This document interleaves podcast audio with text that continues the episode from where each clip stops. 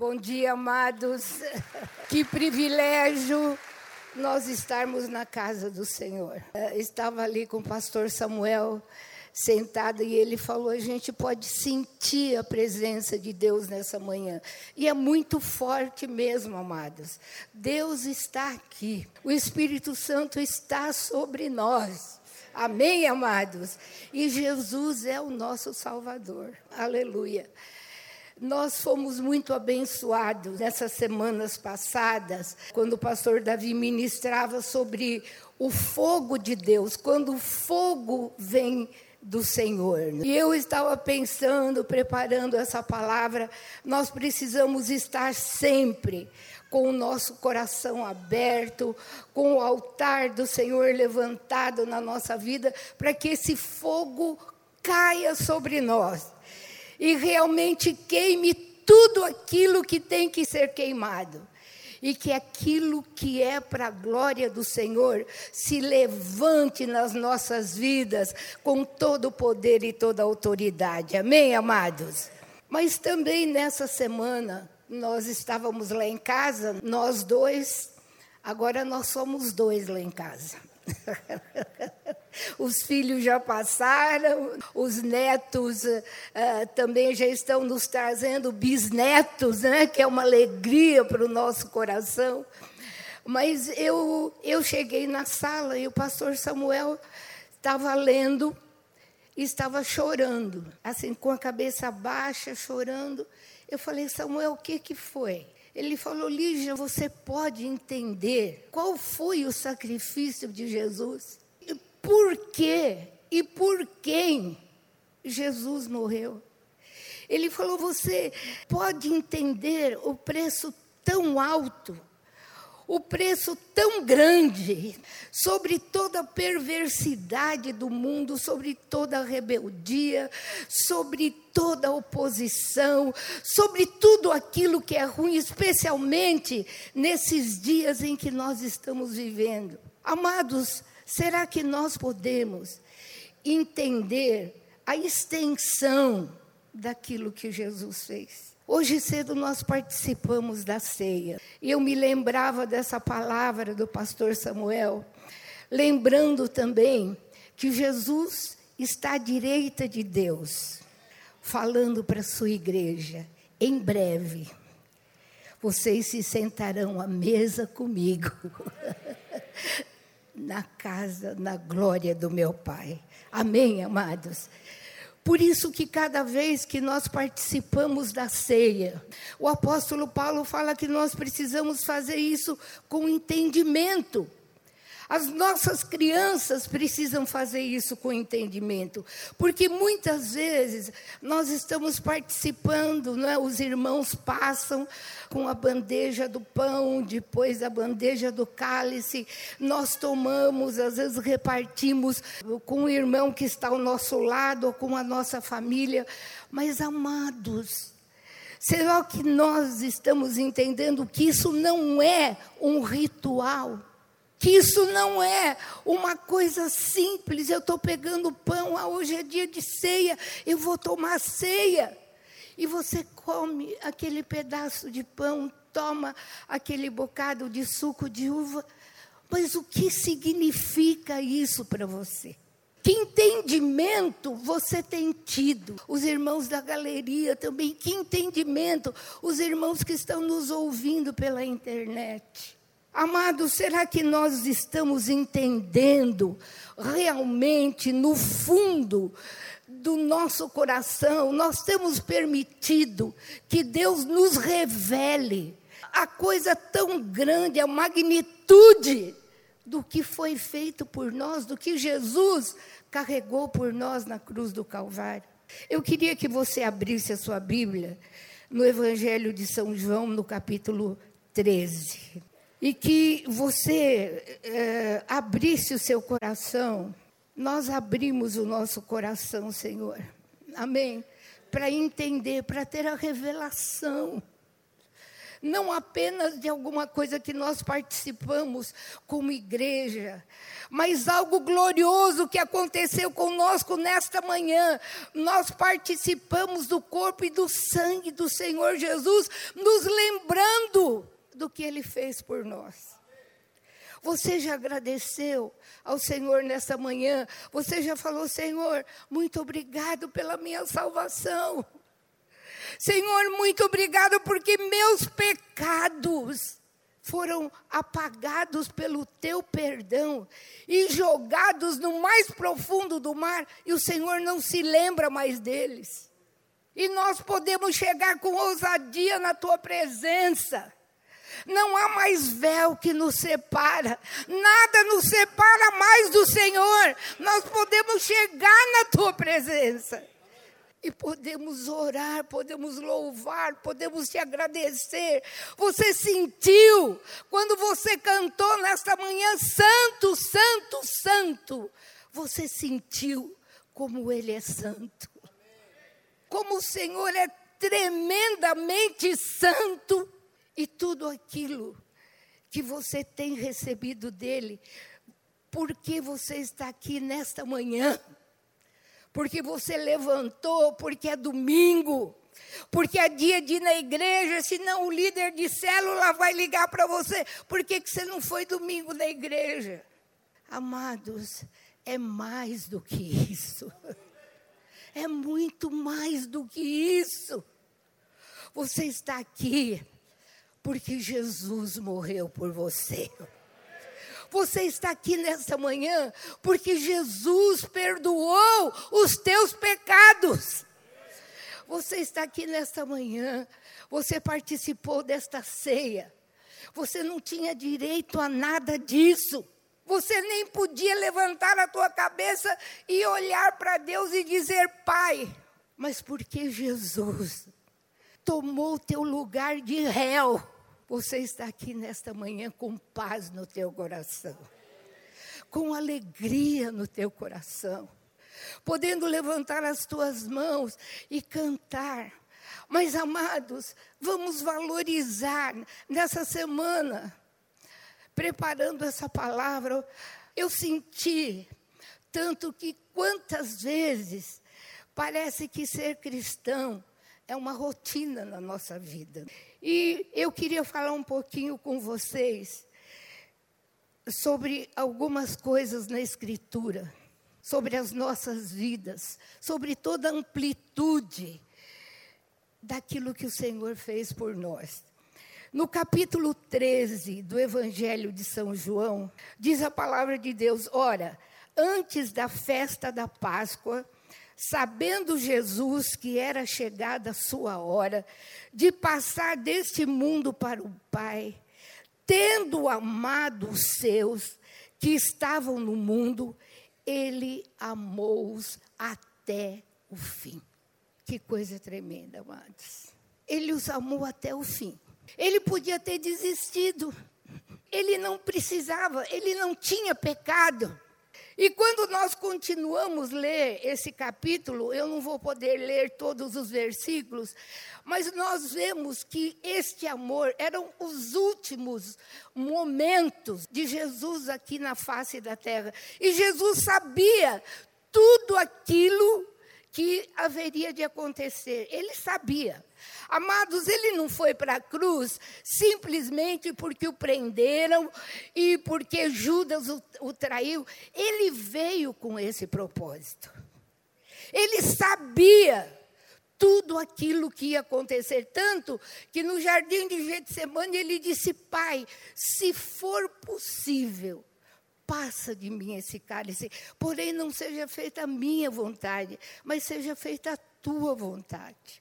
E aqui no capítulo 13, Jesus nos dá uma lição tão linda, tão preciosa, porque quando você vai lendo esse capítulo, Jesus lavou os pés dos seus discípulos. E ele disse que ele fez isso, ele lavou os pés, dando-nos exemplo para que nós fizéssemos a mesma coisa. Eu estava pensando, amados, lavar os pés não é somente você pegar uma toalha e uma bacia. Jesus fez isso como exemplo, mas há muitas maneiras de lavar os pés dos nossos irmãos. Amém? Você pode dizer amém? Às vezes, dando a sua mão no culto, você chegando e falando: Meu irmão, bom dia. você está lavando os pés dele. Às vezes você fazendo assim, e eu gosto de fazer assim, viu, amados? Você está lavando os pés do teu irmão.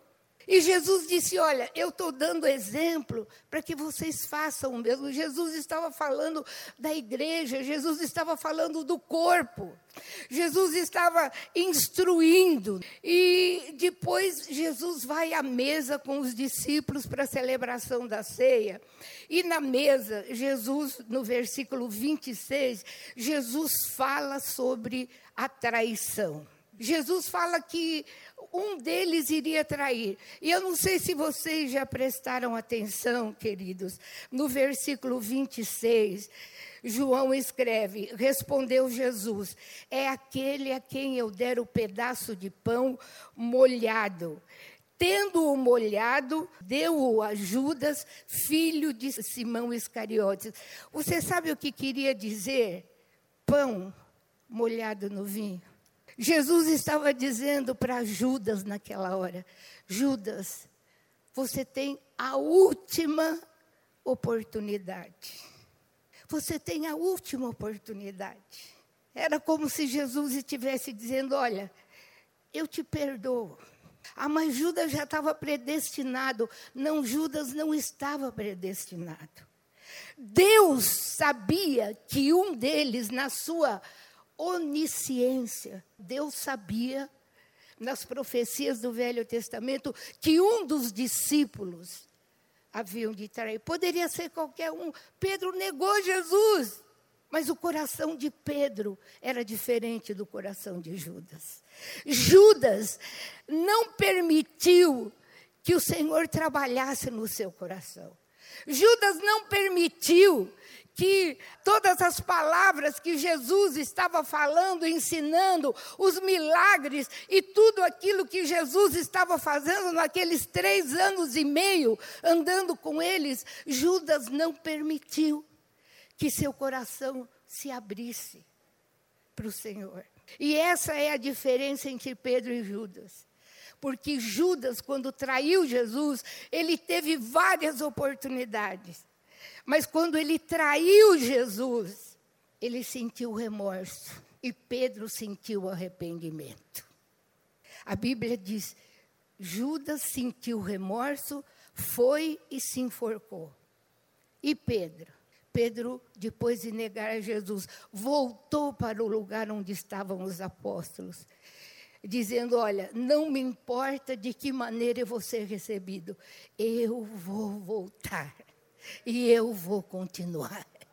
E ele foi transformado neste apóstolo que nos deixou essas cartas tão maravilhosas que têm edificado tanto a nossa vida.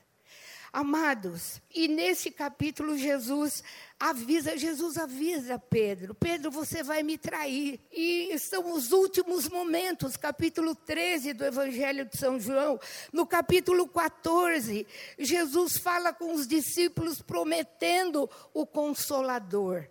No capítulo 15, Jesus diz: Olha, eu sou a videira verdadeira e meu pai é o lavrador. E todo aquele que estiver ligado a mim, vai receber essa seiva da videira. No capítulo 16, Jesus torna a falar da obra, da missão do Espírito Santo na igreja. Ele vos ensinará, ele vos guiará, e o Espírito Santo vai fazer você. Eu vou, mas o Espírito Santo vai fazer vocês se lembrarem de tudo aquilo que eu falei.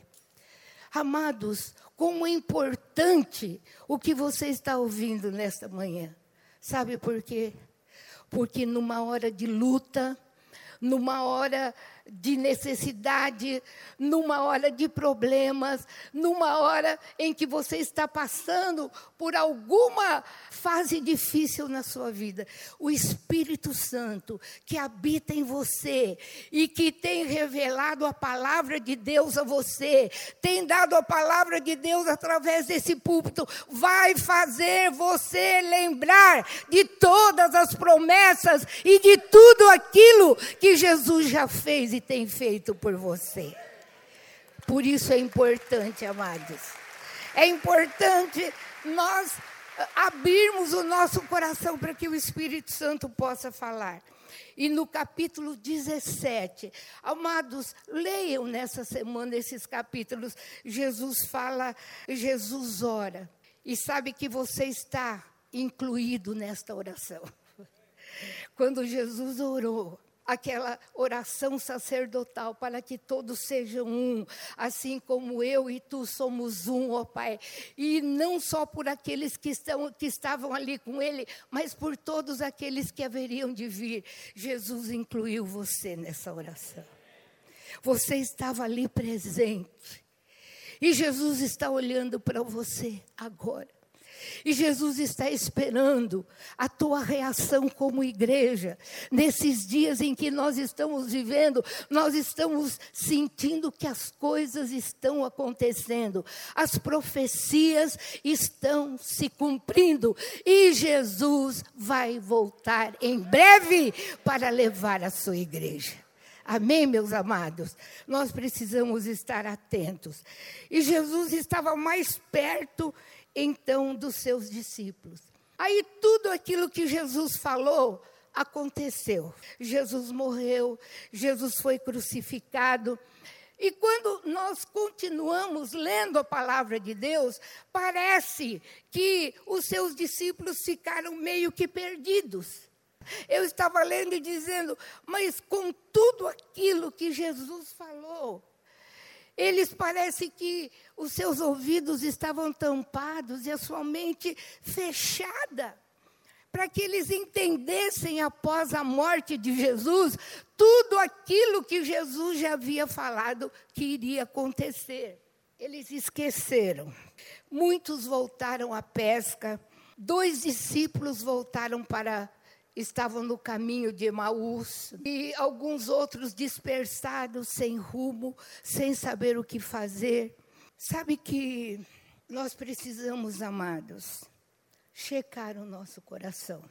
Nós precisamos olhar para dentro de nós às vezes e dizer: Senhor, o que eu tenho feito com tudo aquilo que eu tenho ouvido?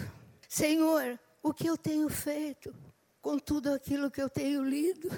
Senhor, o que eu tenho feito com tudo aquilo que os meus pastores têm me ensinado e muitas vezes disciplinado. Senhor, o que eu tenho feito com as revelações do teu espírito. Amados, cultuar a Deus não é só quando nós estamos juntos. Isso é uma bênção abraçarmos os irmãos. Podemos fazer assim para os irmãos: olha, meu irmão em Cristo. Mas sabe, é mais do que isso, este gozo, essa alegria tem que permanecer no nosso coração 24 horas por dia. De repente, os apóstolos sem rumo, anjos aparecem, as mulheres que vão ao túmulo de Jesus. De repente, Jesus aparece e se revela aos dois discípulos no caminho de Emaús. Olha, há um recado. Jesus ressuscitou. Jesus ressuscitou. Jesus ressuscitou. E ele está indo na frente de vocês para a Galileia. Alguns, olha, acho que essas mulheres, elas são muito emotivas. Acho que, bom, não sei, alguns pensaram. Quando Jesus estava andando do lado daqueles dois, no caminho de Emaús, eles estavam descendo.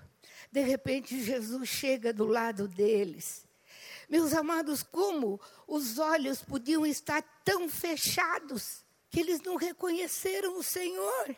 Eles perguntam: Você não sabe de tudo aquilo que tem acontecido em Jerusalém, o quê? Aí Jesus começa a falar com eles. Eles não discernem que era Jesus. Somente quando Jesus entrou, sentou, eles constrangeram Jesus. Mas é interessante, amados, que a companhia era tão boa, era tão gostoso ouvir o que aquele outro caminhante estava falando com eles. Eu creio que eles poderiam pensar, mas nunca ninguém falou assim. Nunca ninguém agiu assim. Nunca nós nos sentimos tão bem com essa companhia. Eles constrangeram Jesus. Fica conosco. Está tão gostoso ouvir tudo aquilo que você está falando. Fica conosco. Entra conosco aqui. E na mesa, quando Jesus partiu o pão, eles reconheceram que era Jesus. E Jesus desapareceu. E eles voltaram correndo para Jerusalém, foram para Galiléia como Jesus havia falado. Amados, Jesus está com você. Jesus está com você em todos os momentos da sua vida. Quando o Jonatas, nosso filho, sofreu um acidente, um acidente no olho, nós não estávamos em casa, e estávamos fazendo uma visita. Quando nós chegamos em casa, uma irmã que foi para minha casa naquele dia, ela falou: Irmã Lígia, eu vim aqui cozinhar para você, uh, fazer umas coisas para você. E ela estava em casa e nós saímos para fazer uma visita. E quando nós chegamos, as crianças estavam ali na porta esperando a gente. Nós tínhamos lambreta ainda naquela época. E as crianças, Papai, o Cacá furou o olho, o Cacá furou o olho, o Cacá furou o olho. E aquele impacto na nossa vida. O Jonatas tinha cinco anos. Mas cadê o Jonatas? Ah, a Dina levou o Jonatas, não sei para onde. Aí nós começamos a procurar aonde ela tinha levado, e ela tinha levado numa clínica de oftalmologia. Naquele dia, meus amados, aquilo continua tão vivo na minha mente. Quando nós chegamos lá naquele consultório, Jonatas com um tampão no olho, né, segurando na mão daquela irmã querida, quando ele nos viu, ele pulou da cadeira, nos abraçou assim, abraçou o pai, me abraçou, e aquele tampão, e, e, aí o médico nos chamou e falou: Olha, nós precisamos operar agora, porque senão pode contaminar a outra vista. Essa vista que foi machucada, ele já perdeu. Eu olhei, falei: Senhor, mas um olho. E ele estava chorando, abraçado, e ele tinha que ir para a sala. Nós dois chorando, e aí nós olhamos para ele e falamos: Jonatas o papai e a mamãe não podem entrar naquela sala de cirurgia. Nós não podemos entrar. Mas olha, Jesus vai pegar na tua mão agora. E Jesus vai entrar com você. Os anjos vão estar ao teu redor. E Jesus vai estar segurando a tua mão naquela sala. Amados, o nosso coração estava partido. Vocês podem imaginar, ele largou da minha mão e da mão do Samuel e falou: Jesus vai comigo. Nós falamos, vai, Jonatas. Ele largou da nossa mão, pegou na mão da enfermeira e entrou na sala de cirurgia. Amados, Jesus não prometeu coisas que ele não ia fazer. Jesus ah, não falou: olha, eis que eu estou com vocês todos os dias, até a consumação dos séculos. Ele não ia te largar, e não vai te largar, e não larga da sua mão numa hora de tribulação. Mas muitas vezes nós estamos como aqueles dois discípulos no caminho de Emaús. Os nossos olhos estão fechados. Os nossos ouvidos estão surdos. E parece que aquele problema, aquela tribulação, aquilo que nós estamos vivendo, se torna muito maior do que aquilo que nós temos de promessas na palavra de Deus. Amados, abra o seu coração. Jesus é real. Jesus é presente. Jesus prometeu. Quando nós lemos o Evangelho de Mateus, quando Mateus, capítulo 28 de Mateus, eu até queria ver com vocês como Jesus, como cada um dos evangelistas apresentou as últimas horas de Jesus aqui na terra. Uh, Mateus capítulo 28, ele descreve que houve um terremoto e desceu do céu um anjo que removeu a pedra do túmulo de Jesus. E o seu aspecto, o aspecto daquele anjo, era como um relâmpago. Mateus capítulo 28, versículo 2. Era como um relâmpago e a sua veste era mais alva do que que a neve. E aquele varão se pôs ali. E as mulheres foram muito cedo ao sepulcro.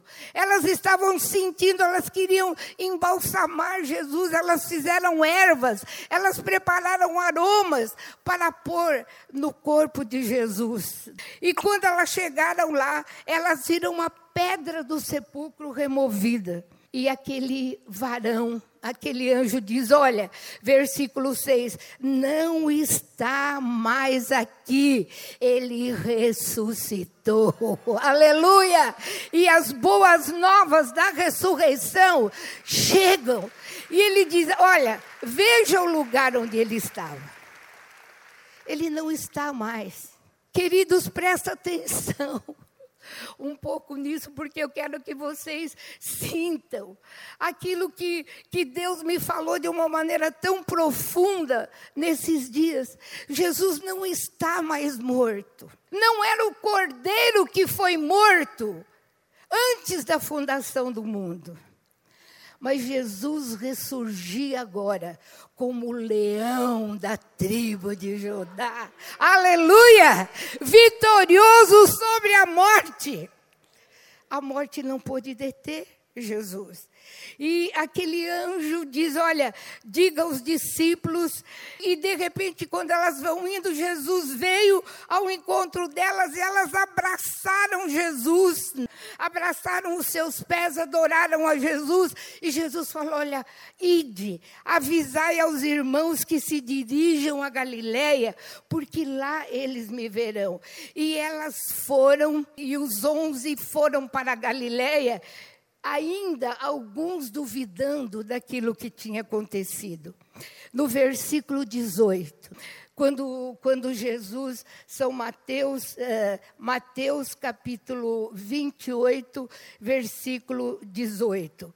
Quando Jesus, Jesus aparece aos discípulos, aos apóstolos, Amados, eu fiquei imaginando o que, como Jesus fez essa declaração. Eu imaginei Jesus levantando assim as mãos e dizendo: Olha, todo o poder me foi dado. Todo o poder me foi dado. Diga comigo: todo o poder me foi dado. Mas aí Jesus abaixa os seus braços e diz: portanto, ide. O que Jesus estava fazendo? Todo o poder me foi dado, mas agora eu transfiro esse poder a vocês. Ide, ide, ide e fazei discípulos em todas as nações, batizando-os em nome do Pai, do Filho e do Espírito Santo. Você tem esta autoridade outorgada por Jesus. Está sobre você esta autoridade. Ide, fazei discípulos de todas as nações. Amados, e aí ele diz: Olha, e eu estarei convosco todos os dias, até a consumação do século. Aleluia. Jesus está comigo. Jesus está com você, Edmilson. Jesus está com você, Rômulo. Jesus está com você, Valério. Jesus está com você, irmão Pedro, Carmélia. Jesus está com você, querido, que está lá atrás, que está na galeria. Jesus está com você todos os dias, até a consumação dos séculos. Aleluia! É promessa do Senhor.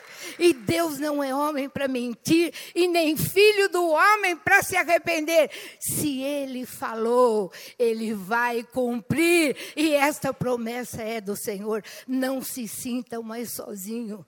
Não se sinta mais abandonado. Não seja mais aquela pessoa de nhê, nhê, nhê, nhê. Você é um varão valoroso no reino de Deus, porque Jesus está com você. Jesus otorgou essa autoridade. Ele disse: toda autoridade me foi dada, mas essa autoridade é transferida agora. E de fazer discípulos em todas as nações. Amados, não é tremendo? Ah, eu sou um coitado. Ah, eu moro lá, não sei aonde. Ah, ninguém olha para mim na igreja. Nhê, nhê, nhê. Ah, o meu líder, nhê. Ai, o fulano, nhê. Para. Para de nhê. Eu não tenho medo eu não sou escravo do medo. Eu sou o quê? Aleluia! Eu sou filho de Deus. Eu não sou mais escravo do medo. Eu sou filho de Deus. Às vezes, amados, nós estamos cantando e nem sabemos o que nós estamos cantando. Eu não sou filho do medo. Eu sou filho de Deus. Eu não sou escravo do medo. Eu sou um filho de Deus. Aleluia! Eu tenho comigo o leão da tribo de Judá. Oh, glórias ao teu nome, Senhor.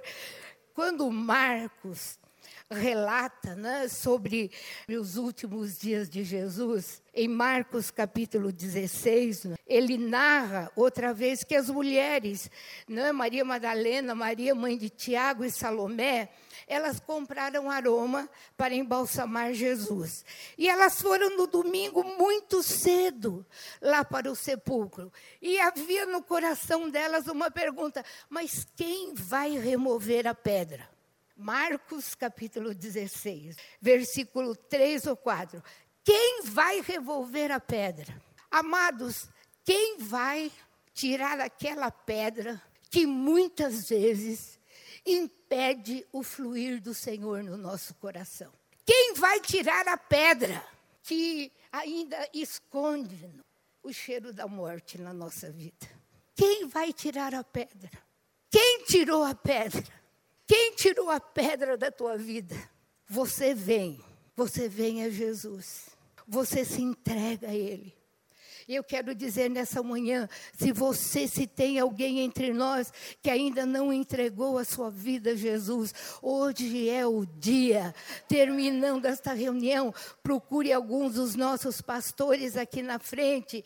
Essas duas carreiras são de pastores, viu, amados? Procurem os pastores ou alguém do EI e diga: Eu quero entregar minha vida a Jesus. E eles vão orar por você e você vai ter seu nome escrito no livro da vida. E a pedra que tem atrapalhado a sua vida vai ser tirada pelo Senhor. Quem vai tirar a pedra? Era a preocupação delas, quem vai tirar? Mas quando elas chegaram lá no sepulcro, a pedra já estava removida. Aleluia! Amados, aquilo que nós não podemos fazer, Ele faz. Ele faz. Eu não posso perdoar os meus pecados. Eu não posso ser transformada pela minha força mas na força dele eu posso todas as coisas, porque Ele me fortalece. Amém, amados. Amém, amados. Olha, eu quero que você saia daqui nesta manhã. Olha, se você quiser sair pulando, saia, viu? Porque é para sair mesmo pulando. Jesus fez uma obra tremenda. Jesus fez uma obra tremenda. Jesus, eh, olha, amados, nós não temos palavras para agradecer.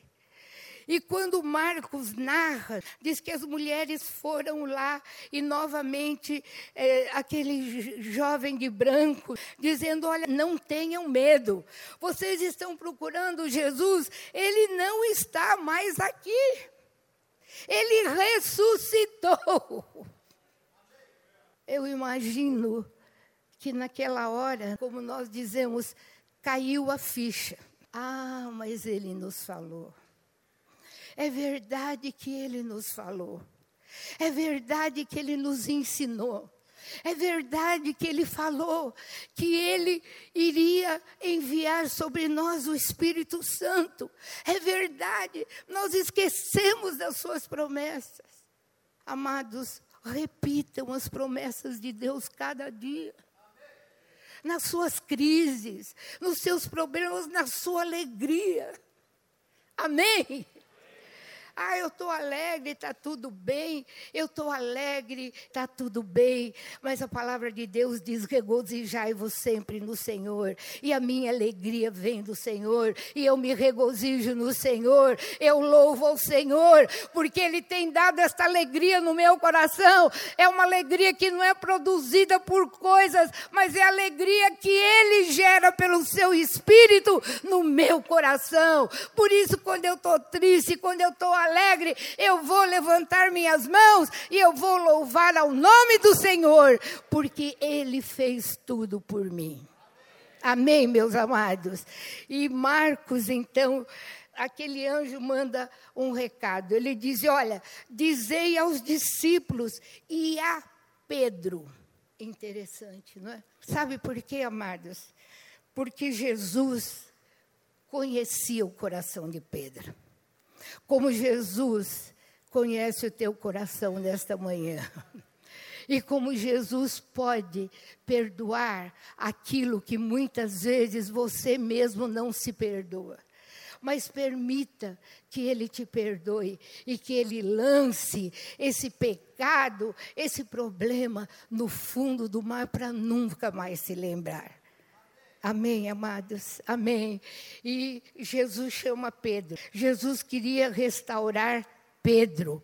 Ainda assim, versículos 9 a 11 de Marcos 16, depois do relato das mulheres, muitos ainda não creram. Mas quando, do versículos 14 a 18, Jesus aparece aos 11, e quando eles estavam à mesa, eh, quando eles estavam reunidos e sentados ali para cear, Jesus censurou a sua incredulidade e a dureza de coração. E no versículo 15, Jesus os comissiona. Marcos capítulo 16, versículos 15. E disse-lhe Jesus: Ide por todo mundo e pregai o evangelho a toda criatura. Amados, este comissionamento não está só sobre a vida dos pastores, mas está sobre a tua vida. Está sobre a minha vida. Eu me lembro quando uma vez uma irmã chegou perto do Samuel e fez assim: Pastor, suei, mas eu trouxe a minha vizinha, agora cuida dela. Fazei discípulos, pregai o evangelho. Amém, queridos? E Jesus diz: quem crer e for batizado será salvo. Quem aqui já passou pelas águas? Oh, aleluia. Se você não passou ainda, procure um dos pastores. Amém? E estes sinais hão de acompanhar os que creem em meu nome. Em meu nome, versículo 17. Expelirão os demônios. De madrugada, toco o telefone na casa do pastor Eduardo. Pastor Eduardo, meu vizinho está endemoniado, vem aqui orar por ele. Não é, pastor Samuel? Quantas madrugadas nós levantamos. Mas por que você tem que tirar o sono do pastor Eduardo de madrugada? Se Jesus disse em meu nome, expeliram os demônios. Se Jesus te deu essa autoridade, Deixa o pastor Eduardo dormir, deixa o pastor Luiz dormir. Vai em nome de Jesus e faz o que ele falou.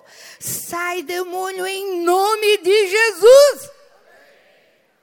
Você tem autoridade dada por ele. E às vezes nós estamos, ai, tremendo diante. Não. E aqui ainda Marcos continua, ele diz: olha, expelirão demônios, falarão novas línguas, pegarão em serpentes. Isso não quer dizer que você vai pegar cobra e sair andando com serpentes assim. Mas se por acaso acontecer, lembra desta promessa do Senhor.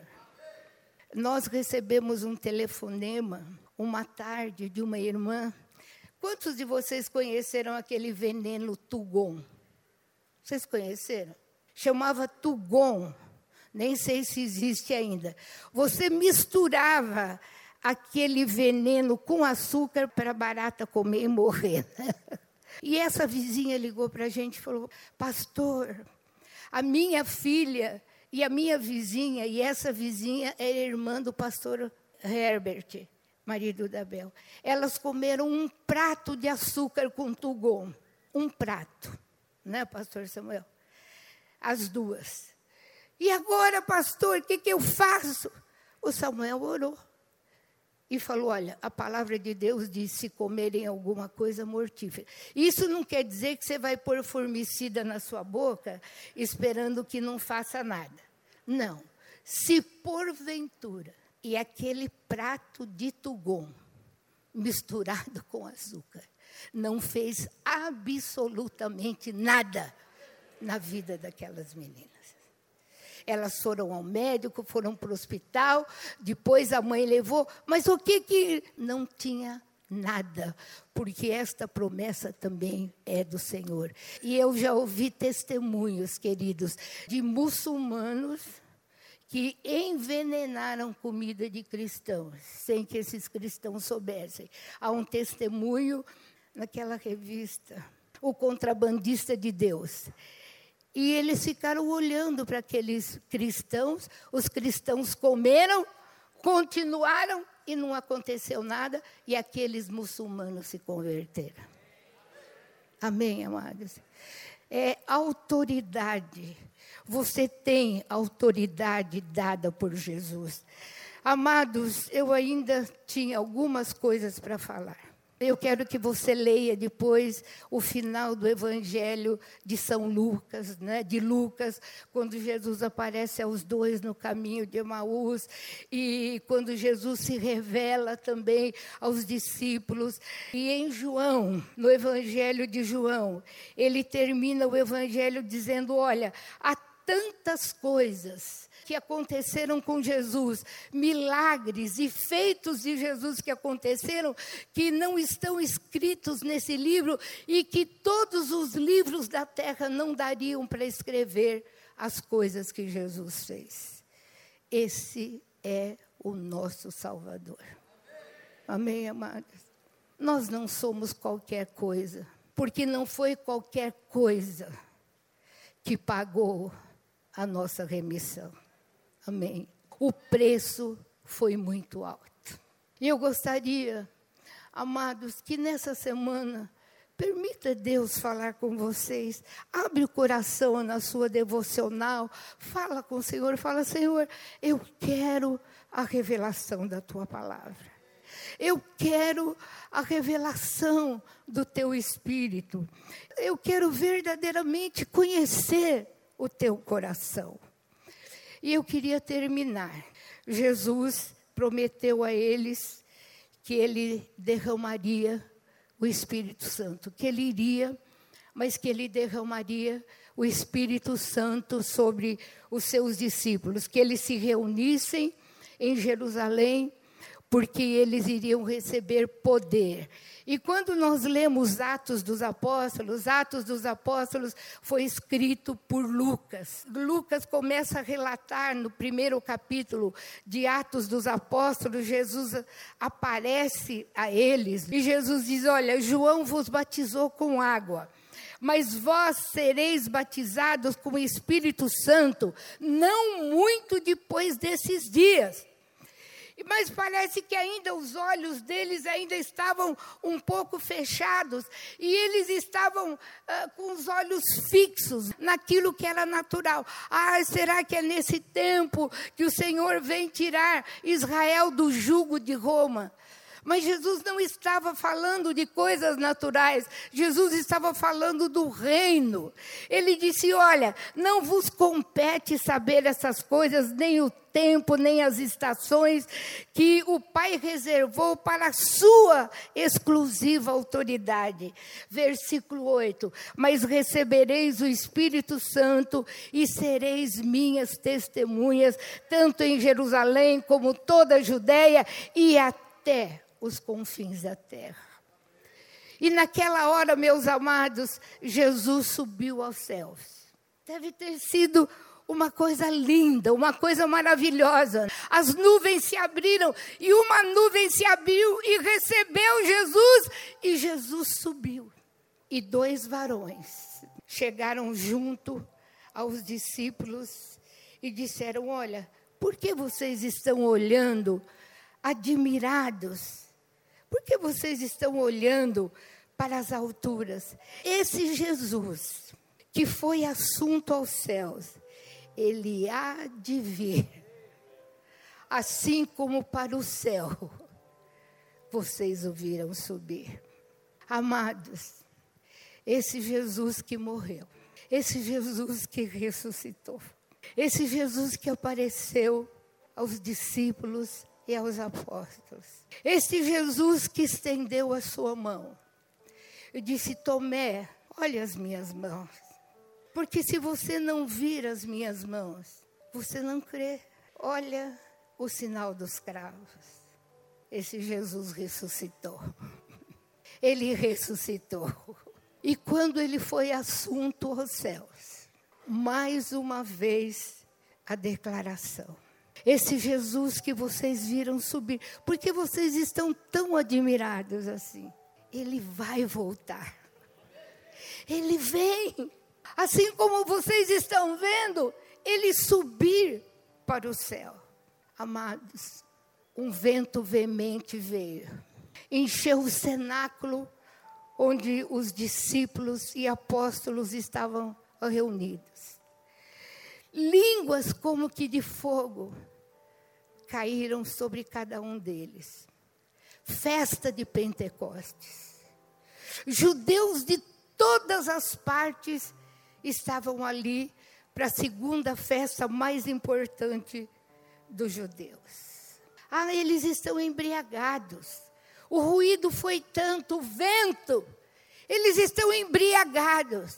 Mas Pedro, não mais aquele Pedro teimoso, aquele Pedro grosseiro, aquele Pedro irreverente muitas vezes, mas um novo homem, cheio do Espírito Santo. Ele se levanta. Olha, olha quem se levantou, é aquele que negou Jesus. Ele se levanta. Os onze apóstolos atrás dele, porque Judas já tinha sido substituído por Matias. E ele começa a falar sobre Jesus. O impacto é tão grande que três mil judeus se convertem naquele dia e foram batizados. E eles falam: Mas o que nós vamos fazer agora? O que nós vamos fazer? E Pedro diz: Olha, arrependei-vos dos vossos pecados. E cada um de vós seja batizado em nome de Jesus. E recebereis o dom do Espírito Santo. Jesus vitorioso. A era da igreja começa. E você faz parte desta era. A era da igreja começa. Agora é a igreja do Senhor Jesus Cristo. Há dois mil anos aconteceu isso. E o Espírito Santo nunca mais foi recolhido. Jesus é vencedor. Jesus é vencedor. Jesus é vencedor. Jesus é vencedor. Jesus é vencedor na tua vida. Jesus é vencedor. Jesus não está morto. Jesus não mentiu sobre as suas promessas. Ele está vivo. E você faz parte do maior evento, da maior coisa que já existiu sobre a face da terra: Jesus e a sua igreja. E sabe quem vai trazer Jesus de volta? Sou eu, é você. Quanto mais nós nos colocarmos nas suas mãos, quanto mais nós permitirmos que Deus trabalhe no nosso coração, quanto mais nós permitirmos sermos transformados, nós estamos antecipando, atraindo a vinda do Senhor. Você crê nisso? Você crê? Fique em pé.